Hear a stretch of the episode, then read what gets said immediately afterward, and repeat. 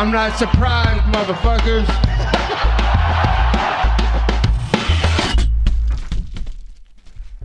Et bonjour à toutes et bonjour à tous, bienvenue dans l'épisode numéro 67 du Guillotine Podcast. Aujourd'hui on parle de UFC 279 ou la carte pay-per-view la plus détestée de l'année 2022.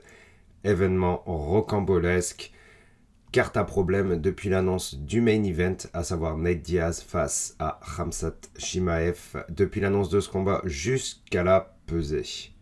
En effet, Dana White qui n'a absolument pas voulu faire un effort au niveau du matchmaking sur le restant de la carte, ni sur les prélims, ni sur les early prélims. Euh, clairement, il a fait savoir que le main event vendra le reste de la carte. Stratégie donc pas forcément compréhensible hein, de la part du UFC puisque l'année 2022 n'a pas forcément été la meilleure au niveau des chiffres de vente du pay-per-view.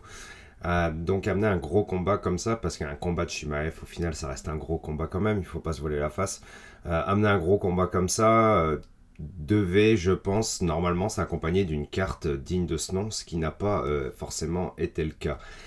Malgré tout, revenons vite fait sur les événements.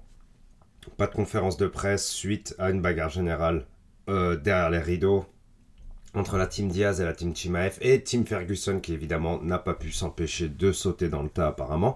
annulation de la conférence de presse.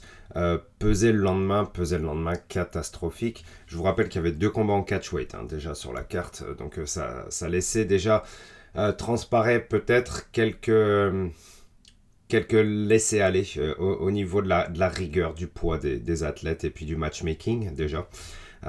mais par la suite, à la pesée, ça a été assez catastrophique aussi. on a eu Hakim Dawodu qui a, qui a manqué le poids, le Canadien en main event des, des prélims.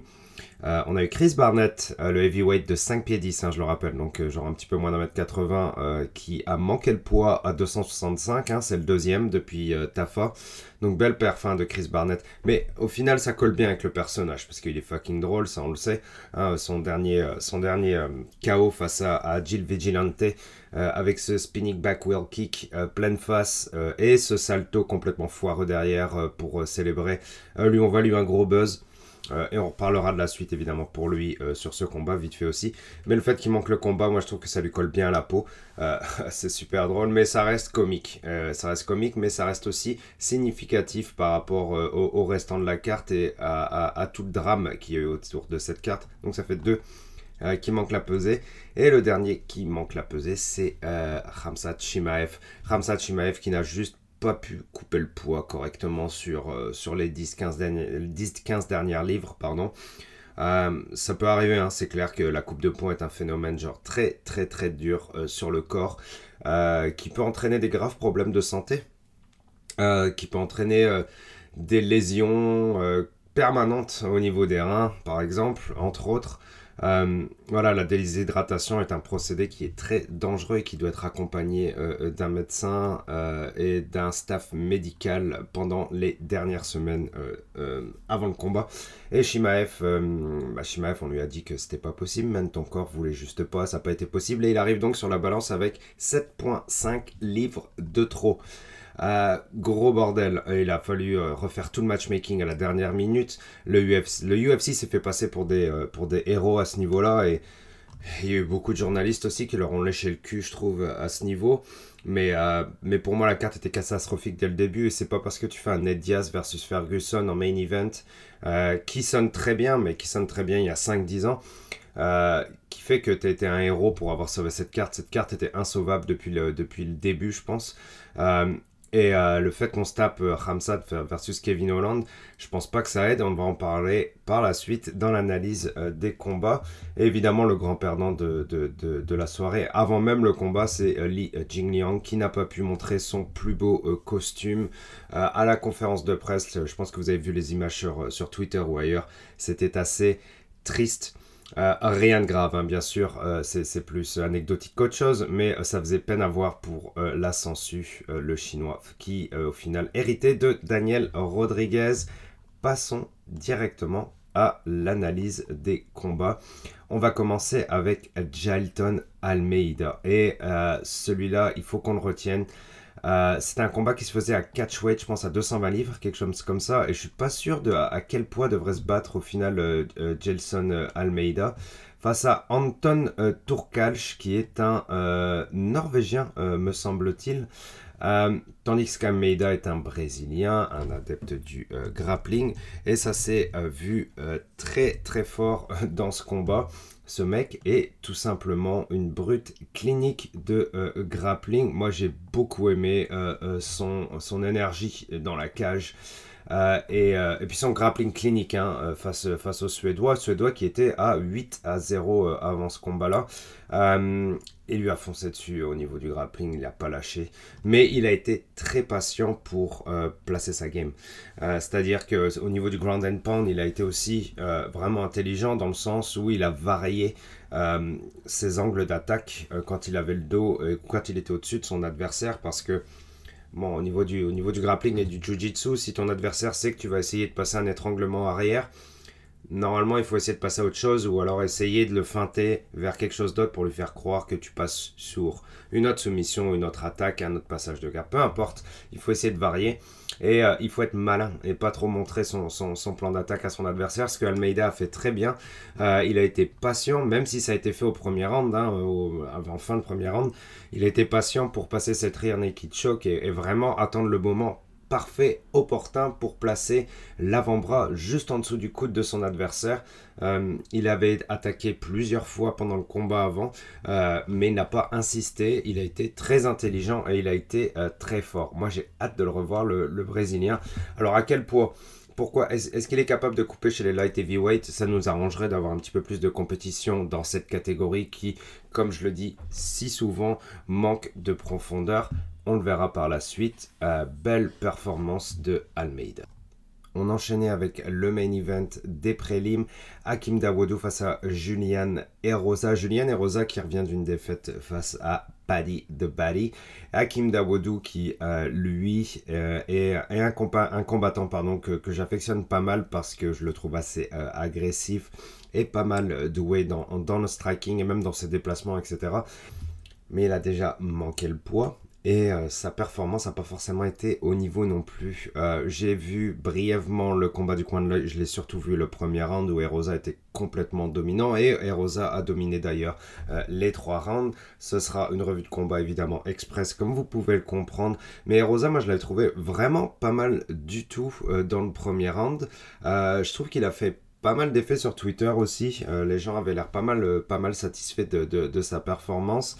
Euh, évidemment, euh, derrière, euh, on a remis en cause directement sa défaite face à Paddy qu'il n'avait pas perdu, etc. Mais vraiment pas mal doué Rosa, donc je trouve que c'était un, un, combat sympa à voir, en tout cas pour du, moins de ce que j'ai vu chez les featherweight. Et, et puis ben, pour Dawodu, c'est chaud par contre, parce que moi j'ai trouvé qu'il a vraiment pas montré assez, quoi. Il s'est fait complètement dominer aussi. Donc un peu de limite hein, pour le, le, Canadien, je pense. Et par contre pour Erosa, ben, l'avenir est, est pas mal radieux pour lui pour la suite parce qu'il a montré vraiment euh, des belles choses. On le verra très bientôt. On peut passer directement à la main card. Ce sera un podcast qui ne fera pas une heure aujourd'hui, je pense. Je vous rassure. Ah, Johnny Walker. Johnny Walker, le Brésilien. Euh, le Brésilien qui est un peu... Bah, qui, est, qui est drôle, mais un peu foufou, qui est, euh, qui un éternel, au final, ex prospect, on va dire, euh, qui se battait face à Ion Kutelaba. Ion Kutelaba qui est un style euh, pas forcément des plus euh, radieux, des plus flashy, des plus impressionnants. Tout le contraire de Johnny Walker qui lui est complètement instable dans la cage. quand je vous dis instable, c'est pas forcément mentalement, c'est au niveau de son, niveau tout simplement et puis de, sa façon de se battre, etc il a pris vraiment cher depuis que, bah, au, final, depuis qu'il a, a fait sa célébration foireuse et qu'il s'est, euh, fait l'épaule. Euh, mais euh, il a quand même toujours une espèce de petite cote de sympathie et puis il nous sort des interviews complètement, complètement lunaires. notamment que le CBD et le THC, donc soit le, cannabis, hein, auraient rendu sa vie infernale. ouais, bah écoute, Hein, euh, chacun, chacun ses problèmes, hein, j'ai envie de te dire, mais j'ai du mal à croire que ce soit ça qui t'ait euh, donné tes quatre défaites, on va dire. Je trouve ça un petit peu, un peu léger comme excuse. mais encore une fois, ça peut être attaché au personnage. Hein, mais on l'aime bien dans le sens où c'est quelqu'un qui, qui peut être dans le paysage et qui peut nous entertainer et, euh, qui n'a pas, forcément, un problème euh, d'être dans, dans l'UFC. C'est sûr que son niveau est pas fou, mais de toute façon, dans la catégorie où il est, le niveau est pas fou non plus. Donc moi, je pense que Johnny Walker a sa place. Puis là, on lui donne Ian Couté là-bas. Donc au final, un combat dont les gens s'en foutent un peu, quoi, clairement. Mais victoire de Johnny Walker. Je veux dire, le combat était vraiment pas des plus euh, intéressants, mais Johnny Walker, une fois qu'il a pris le dos de son adversaire, il a réussi à travailler encore une fois doucement. C'est sûr, je vous dis, le, BJJ grappling, là, c'est, c'est, euh, un peu comme un combat d'échecs, quoi. Ça a rien de rusher, et puis il faut, il faut être bon euh, sur la technique, mais aussi dans l'approche de cette technique. Ça sert à rien de rusher et puis de montrer tout son game à l'adversaire, sinon on sera bloqué. Et ben, Johnny Walker, lui, a patienté pour passer cette rear naked shock écoutez là-bas, pas non plus le, niveau de la décennie, hein, ça on le sait. Euh, donc Johnny Walker a réussi euh, à passer euh, ce étranglement arrière ou rear naked choke. Et j'étais content pour lui parce que je crois qu'il était sur 4 défaites d'affilée, c'était pas possible. Enfin, c'était chaud pour lui quoi. ça sentait genre la coupe du UFC et puis passer chez, chez PFL ou Bellator ou peu importe. Et, mais c'est une victoire pour Johnny Walker. Et fait très intéressant, j'ai vu une photo de coach Cavana sur Twitter, peu après le combat. Euh, les deux sont fait virer apparemment quoi. Euh, les deux sont fait virer, oui oui, du, euh, du venue. Ils sont fait virer du... bah c'était à Vegas, c'était au T-Mobile Center. Et Johnny Walker et le coach se sont fait virer. Johnny Walker s'est retrouvé genre dans son attirail de fighter, à savoir juste ses shorts, pas de chaussures, rien. Et il était dehors sur le parking en train de marcher, en train de se faire virer, puis Cavana pareil. Euh, ils n'ont pas dit ce qui s'est passé ou alors. Mais apparemment, c'était pour des raisons de sécurité. Euh, bah oui, il est instable, hein, le bonhomme, donc euh, peut-être peut-être ils lui ont fait peur, mais écoute, j'ai trouvé ça assez drôle et cocasse comme situation. On va pas parler de ce combat-là pendant 10 ans. c'est cool que Johnny Walker ait gagné. Je pense que pour la, sa santé mentale, il en avait besoin. Tant mieux pour lui. Écoutez là-bas, c'est chaud. Je sens qu'il va se faire couper incessamment sous peu. Prochain combat, Irene Aldana, la mexicaine de 34 ans face à Macy Chiasson. Macy Chiasson qui nous vient euh, The Ultimate Fighter. Un combat encore une fois en catchweight. Hein, évidemment, la, division des featherweight au UFC euh, chez les filles est, euh, quasiment inexistante. mais, mais les deux ont pas pu faire le poids à l'avance ou alors se sont accordés à l'avance. Euh, je vais pas, là, je, vais pas commencer à, à gars là-dessus parce que j'ai pas tous les renseignements. En tout cas, combat qui se faisait euh, en catchweight. Et la Mexicaine qui a complètement dominé, je trouve, Messi Chiasson dans euh, le premier round. Messi Chiasson qui a échappé à plusieurs armbars. Moi, j'ai trouvé le grappling de la Mexicaine qui était vraiment, vraiment impressionnant. Messi Chiasson a dû commencer à se reprendre un peu en fin de round. Et euh, au deuxième round, a essayé de prendre un peu le dessus sur son adversaire. Malgré tout, euh, Aldana qui était euh, au sol au moment des faits, ce combat je vais le passer très vite aussi, qui, qui, était au sol au, niveau, au moment des faits, euh, qui était sur son dos, mais Chiasson qui essayait euh, ben, d'attaquer avec du grand pound. Et euh, l'adversaire Aldana a réussi à passer un up kick, mais pas un up kick pleine face, hein, parce que ça on le voit souvent, hein, les adversaires qui sont du dos. quand tu essaies de passer du grand pound et que tu es dans la garde de ton adversaire, tu essaies d'appuyer sur les jambes, de leur baisser les genoux pour qu'ils aient moins de, moins, moins de traction et puis moins de de contrôle sur toi, tout simplement, pour pouvoir placer plus de patates au, niveau du grand pound. Mais Irene Aldana, a, je pense pas que c'était son but, parce qu'à ce moment-là, euh, genre, ce serait vraiment un, coup parfait, euh, genre un des coups les plus intelligents de l'histoire du UFC. Euh, je suis pas sûr que ce soit fait exprès. Euh, Irene euh, Aldana a passé un kick qui est passé en plein dans le foie de Messi Chiasson. Et ça paraissait pas si puissant que ça, hein. c'est juste que c'était, je pense, au millimètre près ce coup de talon qui est passé. En plus, en espèce de diagonale qui était un peu en oblique. C'était pas genre talon, genre pile poil, genre pleine force au niveau du, au niveau du ventre, c'était un peu ripé de côté et c'est venu ricocher contre le foie de Messi Chiasson qui s'est retrouvé au sol immédiatement. On avait l'impression que c'était pris un groin kick de toutes les forces, euh, ou alors que c'était pris le pire des époques. Enfin, en tout cas, c'était terminé directement pour Messi Chiasson. Et René Aldana n'a pas trop compris directement. Personne n'a rien compris dans les tribunes. Il a fallu qu'on revoie le ralenti pour voir le talon de Aldana ricocher parfaitement sur le foie de Chiasson et l'envoyer dans les ténèbres. Directement, c'était terminé pour Messi Chiasson. Victoire de Irene Aldana dans le deuxième round. Ben, euh, coup de chance ou pas, bravo à elle, c'est passé. Puis en tout cas, c'était impressionnant et la douleur dans laquelle était Messi Chiasson, je vous garantis, ça m'est arrivé une seule fois de me faire dropper. C'était en me prenant un genou dans le foie et c'est l'enfer l'enfer. Et euh, en plus, l'enfer pour elle, devant toutes ces personnes euh, euh, au T-Mobile Arena, au milieu de l'octogone, alors qu'on comprend pas que... Enfin voilà, ça, ça devait être un sale moment pour, pour Messi Chiasson. Dur pour elle et bravo à Irene Aldana. Back-to-back wins pour la Mexicaine. Et on enchaîne avec Li Jingliang face à D-Rod Daniel Rodriguez. Li Jingliang qui devait se battre contre Tony Ferguson à 170 combat qui, même à la base, hein, de toute façon, m'intéressait vraiment pas. Euh, parce que j'aime bien voir Ling Jingliang, mais euh, Tony Ferguson, je pense, euh, c'est pas mal fini pour, pour lui. Mais là, c'est encore pire, du moins pour Li Jingliang, parce qu'il se retrouve face à un adversaire qui a une plus petite cote au niveau de la hype. Et en plus, maintenant, son nouvel adversaire est plus lourd, puisqu'il était censé se battre chez les middleweight avec Kevin Holland. Que D-Rod était bien plus lourd que Li Jingliang, euh, de genre, bah, dans la cage au moment de se battre, j'imagine, genre peut-être 10 livres, quelque chose comme ça, ou 15. Euh, et, euh, en plus, ça s'est pas forcément bien passé. Je parle au niveau de la décision arbitrale pour Li Jingliang, puisque Li Jingliang, je trouve, a été plus offensant que son adversaire sur les deux premiers rounds.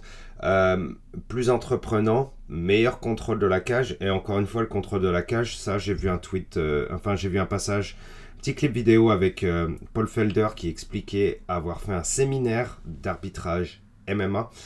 et le contrôle de la cage est un critère qui passe en dernier. Si on prend trois critères qui sont les dégâts, ensuite l'efficacité du grappling et ensuite le contrôle de l'octagone, le contrôle de l'octagone vient en dernier. Donc certes on en parle et moi aussi j'en parle, euh, mais apparemment aux yeux des juges ça vient en dernier. Repassons sur le combat, Li Jingliang je trouve plus entreprenant, du moins sur les deux premiers rounds, tandis que Daniel Rodriguez est plus dans la réponse, dans le counter-striking. Alors certes, euh, c'est pas forcément moche, euh, les déplacements sont pas si pires que ça, et je trouve qu'il y a une technique au niveau, au niveau de l'anglaise de Rodriguez, et je parle juste dans la contre-attaque, hein, rien de fancy non plus, était vraiment pas trop mauvaise. Li Jingliang, lui, était, comme je vous le dis, plus agressif, et il essayait d'aller chercher plus les coups qui faisaient mal. Certes, les combinaisons n'étaient pas si volumineuses, on était sur du 1, 1, 2, 1, 2, 3 au pire. Euh, pas énormément de mixité, pas beaucoup de mélange au niveau du striking non plus, faut pas exagérer. Euh, ça manquait un petit peu de kick aussi, même si Ling Jingliang y allait. Je trouve que la variété du striking, le mélange, l'originalité, euh, la diversité euh, n'était pas assez puissante, n'était pas assez forte mais quand même, deux premières rounds, je pense, pour Li Jingliang. Rodriguez, lui, a commencé un petit peu à s'exciter dans le troisième, un peu à passer au-dessus. Euh, mais combat pas forcément des plus euh, intéressants. Euh, combat de bas de niveau, on va dire, pour les, pour les Walter. Au final, D-Rod, où est-ce qu'il se bat? J'en sais rien. mais ouais, pas, pas foufou au niveau du, du, combat et pas foufou au niveau des arbitres aussi puisque Daniel Rodriguez prendra le combat à la décision. Donc euh, c'est pas non plus un vol hein, pour, euh, pour Rodriguez. Je voudrais je pense pas qu'il faut exagérer non plus parce que le combat était quand même assez serré au final. Euh, mais euh, le scoring des arbitres était assez bizarre. Hein. Il y a eu des rounds qui ont été donnés pour le, 1 ou le 2 à D-Rod. Et bon, ça c'était bizarre quand même. Euh, c'était assez bizarre. Mais bon, hein, que voulez-vous? Ça, l'arbitrage, il y a toujours des problèmes. Il y en aura toujours. Est-ce que ça s'arrangera un jour? On ne sait pas. À partir du moment où il y a des humains qui sont dans l'équation, hein, l'erreur est humaine. Vous connaissez le proverbe. Euh, il y aura des erreurs, et il y en aura toujours. Euh, maintenant, le but, c'est d'y aller avec le moins en moins d'erreurs, mais bon, celle-là, c'est pas non plus euh, le, vol du siècle, hein. c'est pas le cas du siècle, c'est pas si pire, mais encore une fois, comme je vous le dis, quelle défaite pour Li Jingliang. Le mec a tout perdu. Le mec a tout perdu. il, il se prépare de plus en plus avec sa cote sympathie à être à se faire à son image de marque tout simplement et puis à se promouvoir lui-même ce qui ce qui fait super bien Euh, le fait qu'il ait été cool avec Ramzat et qu'il l'ait respecté, etc. Bon, ça c'est sympa aussi. Euh, le fait qu'il était super content d'avoir son costume et puis d'aller en conférence de presse. Le gars, le gars je pense, il, voulait genre, il voulait être vocal même s'il parle pas euh, anglais. je pense qu'il voulait être vocal quand même. Il n'a pas pu le faire et puis il n'a pas pu se battre contre Tony et il se bat contre D-Rod et il se fait un peu voler la décision de la merde. Vraiment, clairement, pour Jin Jingliang, un week-end de merde, semaine à oublier euh, pour le, pour le euh, welterweight, pardon. Et euh, puis, bah, une victoire pour D-Rod. Hein. Victoire pour D-Rod. On passe directement à autre chose, parce que c'était pas fou. Ah, le main event qui n'est plus le main event. Ramsat face à Kevin Holland absolument pas pumped par ce combat avant que ça commence absolument pas d'accord avec ce match-up, même si au final c'est du rattrapage et euh, une triple pirouette arrière pour te retomber selon l'UFC sur leurs pieds. Pour moi, t'es retombé genre euh, à quatre pattes quoi. Euh, et combat qui m'intéresse pas parce que Ramzat qui, était, qui est censé aller à la course pour le title shot. Hein. On est d'accord là-dessus. Hein. Ça, c'est clair que l'UFC, c'est road, to road to title shot pour, euh, pour euh, Ramsat Chimaev. Et road to the belt à, la fin de la journée. C'est clairement, clairement un chemin qui est tout tracé pour euh, lui mettre la ceinture autour de la taille. Et les combats suivent pas. Les combats suivent pas. C'est je veux dire, le combat contre Burns, et ça, c'était par exemple un match-up parfait parce qu'on a eu un combat de fou en plus derrière, et puis on a vu les limites de Ramzat, mais on a vu aussi des forces de Ramzat qui est genre, bah, c'est quand même un, bûcheur et euh, un gars qui est capable d'aller chercher, euh, puiser dans ses ressources pour, euh, pour survivre. Et ça, c'est important pour un futur champion, et c'est cool à voir pour les fans, c'est super entertaining, bref, c'est super bien. Et là, Ramzat versus Ned Diaz, moi, je n'étais pas vendu parce que Ned Diaz, en plus, vu la performance qui, est, qui, qui, qui arrivée euh, samedi dernier, euh, euh, se battre contre Niet, Nate Diaz, c'était genre, pour moi, absolument pas un boss pour aller chercher le boss ultime pour la ceinture. Absolument pas. Et Kevin Holland, pas forcément encore moins, mais absolument pas non plus. Qu'est-ce qu'on fait de ce combat contre Kevin Holland? En plus, vu ce qui s'est passé, moi je suis content pour Kevin Holland parce que je pense qu'il a pu récupérer un peu de fric à la fin. Euh, pour nourrir toute sa, famille super nombreuse. Euh, et puis c'est aussi un, un, fighter pour lequel je pense on a de l'affection, Big Mouth. Hein. Euh, mais c'est un gars qui certes a progressé pas mal et à 170 est nettement, nettement plus en forme qu'à 185. Le problème c'est qu'en face le gars, eh ben, c'est un, un middleweight hein, dans la cage Ramsat. Et c'est un middleweight qui est bien plus fort que toi en lutte. Et puis là il est venu uniquement pour lutter. Ramzat, je pense que clairement, il voulait que le combat se termine très très rapidement. La façon dont il a commencé euh, ce combat me gêne déjà. Dans le sens où ben, le fake euh, glove touch euh, a mené clairement à la perte de Kevin Holland. C'est ce qui a commencé la perte de Kevin Holland.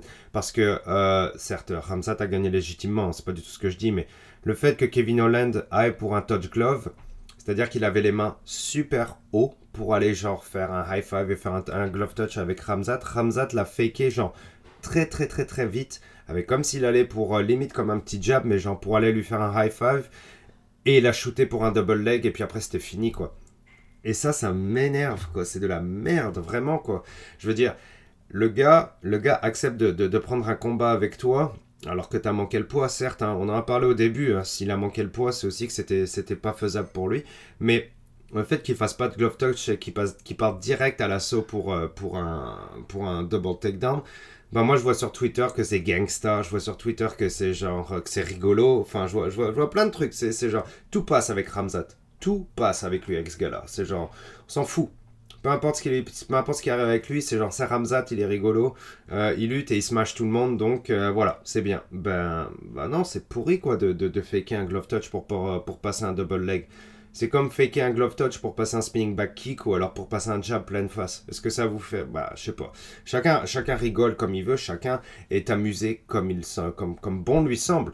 Et, chacun se sent comme il se sent de toute façon. Hein. Je veux pas sortir, je veux pas forcer les gens à sortir d'une, certaine façon, c'est horrible. Euh, chacun pense comme il veut. Mais moi j'ai trouvé ça pourri, minable, euh, à chier. Et, euh, clairement, ça, s'entend dans ma voix que genre, je suis pas du tout euh, objectif par rapport à ça, c'est vrai, mais, je vous dis, Ce fake glove touch a été un problème pour Kevin Holland et je pense que c'est limite la faute aussi de Kevin Holland. Je pense qu'il aurait dû clairement se défendre. Defend yourself at all times, c'est ça la règle. Eh ben il s'est pas défendu dès le début. Euh, il aurait dû avoir une garde plus basse parce que c'était clair que Ramzat allait shooter et Ramzat a shooté. C'était bah, pas fini après parce que la façon dont s'est défendu Kevin Holland aussi, il a roulé énormément de fois pour essayer de sortir de ce bodylock de, de Ramzat qui était horrible. Euh, parce que quand tu te retrouves en tortue face à Ramzat, bah, c'est pas mal la fin. Euh, même si tu étais super bon au sol, ça, ça va être compliqué aussi. Kevin Holland, lui est bon hein, il est ceinture noire en plus. Euh, et puis en lutte, bon, c'est vraiment pas le meilleur, mais quand il avait perdu contre, euh, contre je, crois que c'était contre Bronson, je sais plus contre qui il avait perdu en lutte, mais il, il, s'était mis vraiment à la lutte pendant un ou deux ans, et puis pour améliorer ça, mais par rapport à Ramzat, ça veut rien dire de toute façon, c'est insignificatif, ça n'a aucune chance. Et euh, Ramzat l'a juste pas lâché, mais Kevin Holland a réussi à se relever plusieurs fois, quoi.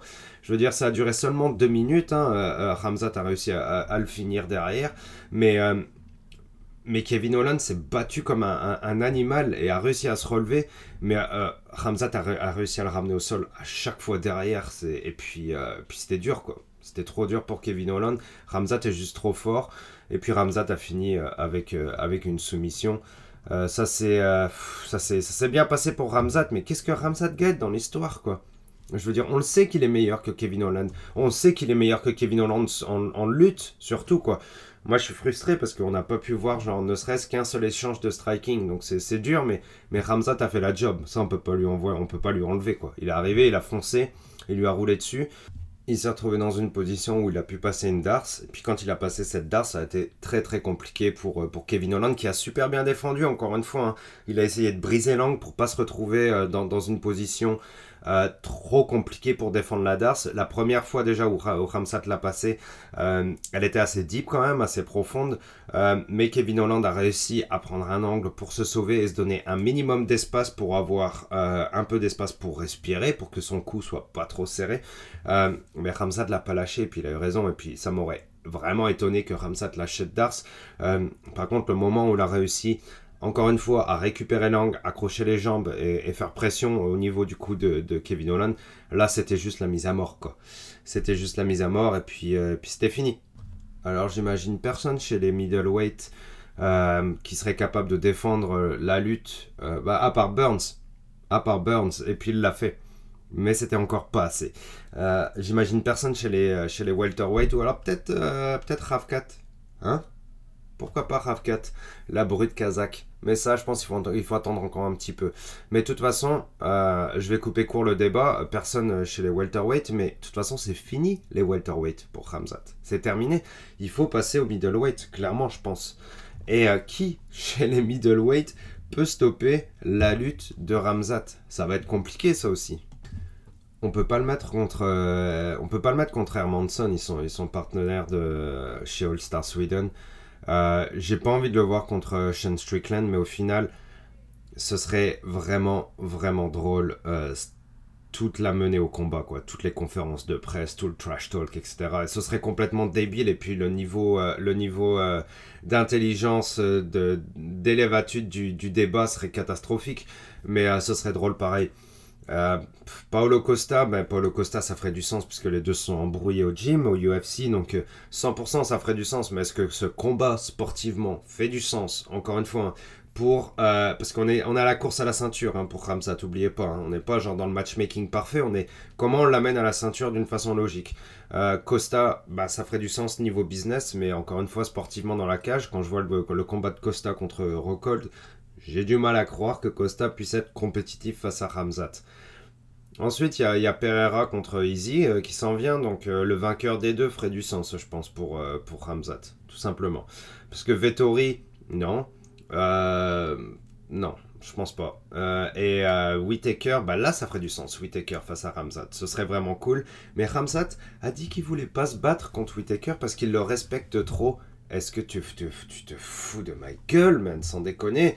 C'est genre, je suis un peu tanné aussi de, de, la hype Ramzat parce que, bon, Ramzat manque le, le poids encore une fois, c'était pas forcément de sa faute, hein, genre euh, médicalement parlant, si ça devient vraiment compliqué pour un, pour un combattant, moi j'ai pas envie de, de j'ai pas envie de le mettre en danger de mort euh, juste pour mon plaisir de fan devant la télé, quoi. Faut arrêter. donc passons, passons chez les middleweight, n'en parlons pas, mais la façon dont, Dana White lui a léché le cul aussi après euh, en conférence quoi. C'est genre il a été super impressionnant euh, et puis en plus c'était contre Kevin Holland et Kevin Holland c'est pas c'est pas un garagiste quoi. Bah non il est bon Kevin Holland mais tu sais très bien que Kevin Holland au niveau de la lutte face à Ramzat le match-up est pas égal point barre. Donc c'est pas une victoire fantastique de Ramzat faut arrêter quoi. Euh, c'est pas c'est pas vrai. C'était juste un combat c'est le, le UFC lui a fait une fleur en le laissant se battre face à Holland c'est tout ce qui est arrivé on n'a rien appris sur Ramzat hier, à part qu'il a été encore un petit peu plus arrogant. Super, t'as faké le glove touch pour aller faire un take, pour passer un takedown sur ton adversaire. Ok, cool, cool. T'es vraiment un killer, t'es vraiment un gangster, Ramzat. Euh, ah oui, et puis son discours par la suite, eh, je vais tuer tout le monde, je vais faire ci, je vais faire ça. Ok, tu vas tuer tout le monde, mais non, pas chez les Walter Whiteman. C'est terminé. Tu vas tuer tout le monde Ah mais ouais, mais pas Whitaker, parce que tu le respectes trop. Cool. Donc euh, voilà, hein, tu, tu vas tuer, euh, on verra. On verra qui tu vas tuer. Euh, mais Dana White va continuer à te lécher le cul, en tout cas, ça c'est sûr et certain. Je sais pas quoi faire pour la suite. Moi, je dis, euh, de toute façon, qu'on lui mette directement le gagnant entre, euh, entre Easy et, Pereira qu'on n'en parle plus et puis que ça devienne compliqué pour lui. Parce que ça a été compliqué pour lui face à Burns. Donc je pense que Easy, qui est un peu le maître de la gestion des combats sur 5 rounds en ce moment, en tout cas clairement chez les middleweight, ça peut être un combat intéressant pour, pour Ramzat. De toute façon, je pense qu'on risque de le voir un jour. Et Pereira, bah, on verra ce qui passera entre Pereira et Easy. Ça, c'est une, autre, euh, une autre histoire au MSG. Ce sera un très beau combat. Voilà pour mon ressenti de ce Ramzat versus Kevin Holland. On peut donc passer au dernier combat, le main event. Nate Diaz face à Tony Ferguson. Combat exceptionnel il y a 10 ans. Combat vraiment cool il y a 5 ans. Combat inintéressant aujourd'hui. J'exagère pour inintéressant, mais beaucoup, beaucoup, beaucoup moins intéressant. Et pourquoi? Eh bien, parce que de toute façon, je ne trouve qu'il ne s'est pas passé grand-chose pendant les trois premières. Euh, du moins dans le troisième, il y a eu un petit peu plus, mais le premier, on va dire round de reconnaissance entre les deux, avec peut-être un petit peu plus d'attaque pour Ferguson. Pareil dans le dos. Ferguson un peu plus entreprenant, mais le gros point noir, moi, je trouve, c'est surtout les déplacements de Tony Ferguson. À quel point le niveau de déplacement de Ferguson dans le striking s'est amoindri, c'est assez catastrophique, assez cataclysmique. L'ombre de lui-même, une parodie de lui-même. Beaucoup trop de spin de la part de Ferguson. Combien de spin Combien de fois il tourne? Combien de fois il a montré son dos face à Nate Diaz? Combien de fois il se ferait genre complètement attrapé par un combattant un peu plus en forme euh, qui est adepte du grappling en montrant son dos à ce niveau-là. Combien de fois? Mais il se serait fait démolir quoi. Ça va que Ned Diaz a été un peu feignant en face quoi. Bon il a un peu pacé aussi euh, son combat, il a eu raison parce que ça allait en 4 rounds, mais euh, Ferguson l'ombre de lui-même quoi. Que des attaques en ligne, il a fallu attendre genre plusieurs rounds pour commencer à voir Tony genre attaquer au corps. Euh, mais de toute façon, je trouve que l'anglaise de Ned Diaz était meilleure. Hein. Il était que dans la réponse, Ned Diaz, il était beaucoup dans la contre-attaque. Et après, quand il commençait à, avancer sur son adversaire, bah, c'est là que euh, bah, je trouve que Ned Diaz avait le dessus dans la boxe. Même si je pense que Tony a pris au moins un round. Euh, au final, on s'en fout un peu du scoring parce que ce combat-là a pas forcément d'importance non plus. Hein, et encore peut-être moins, peut-être le combat qui a le moins d'importance euh, sportivement parlant, je parle, euh, dans, ce, dans, cette carte-là. mais je pense que Ned Diaz au niveau de l'anglaise était plus agressif, a mieux répondu. Et puis de toute façon, on le voit sur la face de Tony à la fin. Tony, je pensais qu'il avait pas pris une grosse, une grosse une grosse volée, mais quand on voit son visage à la fin, il a encore pris cher, quoi. Il a encore pris cher, encore un combat de trop pour Tony. Et encore un combat de trop pour, pour Nate aussi, parce que Nate, il n'avait pas vraiment envie de se battre, euh, je pense. Hein. C'est, il, nous a, il nous a balancé quelques belles antiques où il faisait le tour euh, du, euh, de l'octogone en marchant. Même l'arbitre qui lui disait genre commencez à vous battre et Nate Diaz était là genre non en train de secouer la tête. Non. Puis après, il avançait, genre, il faisait un petit, un petit jab éclair sur Tony Ferguson. Il essayait de le pousser sur la grille. il essayait de lui envoyer quelques combinaisons. bon, bah, c'est, c'était drôle, mais voilà quoi. C'est, on voulait pas forcément de ce combat. Aujourd'hui, je parle. Euh, et, euh, et, puis le combat pas forcément livré non plus quoi. Et Ferguson, comme je vous dis, ses déplacements étaient catastrophiques. Et Nate Diaz était, était pas non plus vraiment au niveau. Et il n'avait pas vraiment envie d'être là non plus. Et les deux n'ont pas montré grand chose. Mais quand Nate Diaz a voulu finir, il a fini. Je veux dire, la façon dont il a attrapé cette guillotine, euh, et puis euh, il a pull garde facile pour euh, justement, genre, bien glisser son bras avant gauche, genre vraiment bien en dessous du cou de, de Nate Diaz, et puis pas connecter ses deux mains pour pousser, faire pression sur son, sur son, sur sa gorge, sur son, en dessous de son menton. ben, ça, ça a vite tapé, quoi, du côté de, de Ferguson derrière, et puis Ferguson s'en foutait de perdre aussi, au final, je pense, tout simplement. Et et puis même dans, dans, les interviews et tout ça, c'est genre derrière, euh, genre, j'ai même pas compris ce qui s'est passé pour Ned Diaz. Euh, oui, je vais faire, euh, je vais faire mon organisation. On va faire du kickboxing, on va faire du BJJ, on va faire du MMA, on va faire tout ça. Je viens, je viens tout chercher. J'ai trouvé ça genre, bah, un peu bancal hein, aussi comme, comme annonce et puis pas forcément beaucoup d'impact au niveau de la communication pour moi, je trouve. Et puis Ferguson, pareil, quoi. C'est genre, euh, ouais, je suis Ferguson, je suis ci, je suis ça, mais a toujours pas de retraite d'annoncer pour les deux. Euh, et ça aurait dû être fait avant, quoi. Mais j'espère que Ned Diaz s'est terminé. Et Ned Diaz, aussi, de toute façon, c'est genre sa communication. Ça, ça, il n'y a, aucun intérêt pour lui à dire qu'il prend de sa retraite parce que de toute façon, il n'a jamais été euh, pertinent dans quelconque classement au niveau du UFC, mais il a été toujours pertinent dans les match-ups. Euh, jusqu'à la fin, on va dire. Hein. Mais avant ça, tu sais, on lui donnait McGregor, on lui donnait ci, on lui donnait ça, on lui a donné Ramzat à la fin. Bon, ça s'est pas passé, mais il a toujours été là, quelque part, dans le coin de la tête des matchmakers et des fans aussi, parce que c'est un fan favorite. Et, euh, et puis au niveau de la boxe, encore une fois, ça, s'est vu face à Ferguson. Il a toujours envie euh, de, de, de, faire donner des petits coups flashy, de faire plaisir au public, etc. Même si au final le combat était pourri, quoi. Il euh, n'y a, rien eu d'intéressant non plus, quoi. Mais bon, euh, Ned Diaz restera Ned Diaz. Et euh, Ned Diaz nous a fait rire aussi dans la cage à tourner autour, refuser que l'arbitre, euh, refuser les consignes de l'arbitre, poser, poser sa main contre le haut de l'octogone et puis prendre une petite pause, etc. Pendant que Tony danse de l'autre côté. Enfin, je veux dire, oui, c'est rigolo, mais bon, ça n'a pas d'intérêt, tout simplement. Hein. c'est genre, oui, là, là, on commence à se rapprocher du wrestling et de la lutte professionnelle. Clairement, on était dedans, là. Là, on était dedans. Euh, sauf que ben c'est du MMA et puis euh, les deux sont sur la fin et puis vous voulez pas vous avouer que vous êtes sur la fin mais sur la cage vous avez clairement montré que vous êtes sur la fin.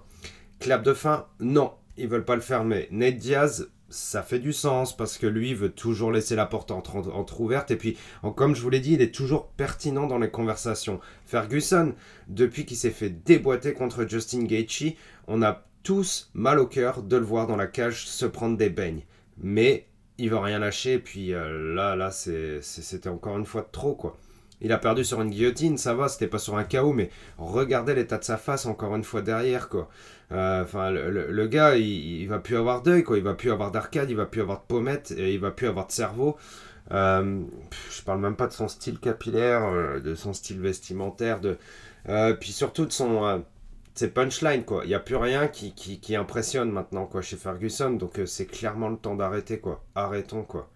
Arrête tonton Fergus quoi. Tu n'as, tu n'as plus, euh, tu, n'as plus de pertinence là. C'est, fini. Arrêtons. Arrêtons. Arrêtons. Carte catastrophique hein, quand même un peu quoi. Il faut le dire. Hein. Mais euh, mais bon, on continue d'avancer. Et puis, puis il y a UFC 280 et UFC 281 qui s'en viennent. Et ça, ça va être du lourd.